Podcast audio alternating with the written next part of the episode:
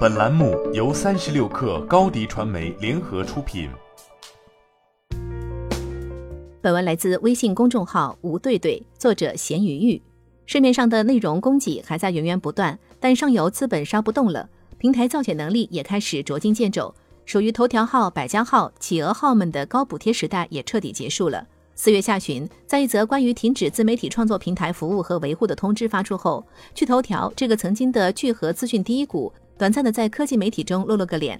四月二十二号，一篇名为《B 站 UP 主遭遇经济危机》的文章，在虎嗅和三十六氪等科技媒体上传播开来。据文章介绍，最近一段时间以来，B 站多名 UP 主创作激励计划的收益都有所下降，其中部分降幅达到八成。从图文时代到视频时代，互联网内容形态在变。但基本逻辑其实并没有大的颠覆。在内容创业的军备竞赛中，平台流量及现金补贴一向被看作是一种有效手段。早年微视为了吸引内容创作者，开出过 S 级三千元一条，一千观看一千赞；A 级一千元一条，一千观看五百赞的补贴。再往前，这也发生在移动资讯市场过。今日头条、一点资讯、企鹅号、百家号都曾搞过高额创作者补贴。不夸张地说，在早年图文自媒体草莽的时候，内容平台基本个个高举十亿补贴大旗。今日头条旗下的悟空问答前前后后拿了两个十亿出来补贴答主，还有企鹅号、大鱼号等等，个个都争相上线高额创作者补贴。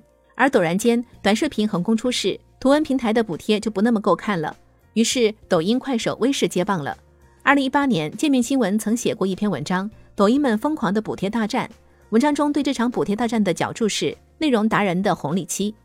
其实，互联网内容创作早就告别高额平台补贴时代了。很大程度上，去头条关停创作者平台也好，B 站降低创作激励收益也好，背后最核心的逻辑是：现在的补贴换不来增长，也换不来流量，哪怕是一时的流量了。当然，还需要认识到的是，过往失败的经验太多了，内容型产品们也早就过了能用钱烧出美好未来的阶段了。过去几年，平台们经历过把大 V 和头部博主挖来挖去，就挖了个热闹的窘境，也经历过重金砸向中小创作者，但最终却面临补贴开始来了多少人，补贴结束就走了多少人的尴尬。事实上，如果你稍微细心一点，就会发现，现如今内容型产品对创作者的扶持，基本都是少量金钱补贴搭配大量平台流量推荐，鲜少有高额金钱补贴了，甚至不少占据优势地位的平台还得创作者花钱投流。这背后也是时代旋律的更迭。移动互联网没有什么大干快上、抢滩登陆的机会了。即便平台以十倍甚至百倍于对手的资源去补贴创作者和用户，也很难补贴出什么了。